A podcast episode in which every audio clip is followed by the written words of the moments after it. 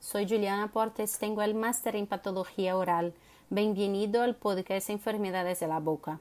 En el episodio de hoy abordaré un grupo de lesiones que se conoce como desórdenes orales potencialmente malignos. Es importante hablar de estas lesiones porque tienen un gran potencial para evolucionar en cáncer oral.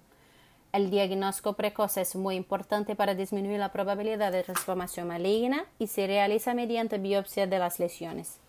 Las principales lesiones de este grupo son leucoplasia, eritoplasia y quelitis aquitínica. Suelen aparecer a partir de los 40 años y algunos saltos pueden contribuir a su aparición, como el tabaquismo, el consumo de alcohol y la radiación UV. Es por eso que debemos evitar estos agentes. La leucoplasia aparece como una placa blanca en la boca que no se desprende al raspado y no duele. Aparece principalmente en la mucosa bucal, encía, lengua y labio.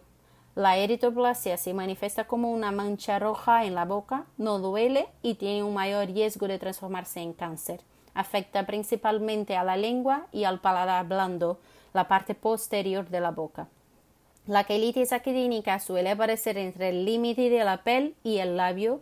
También puede presentarse como una descamación, fisuras y úlceras en el labio.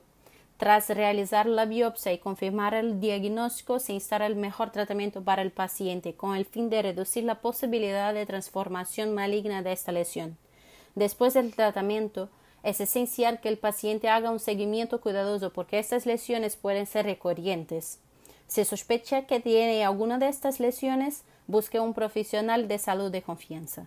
¿Quieres saber más sobre las enfermedades de la boca?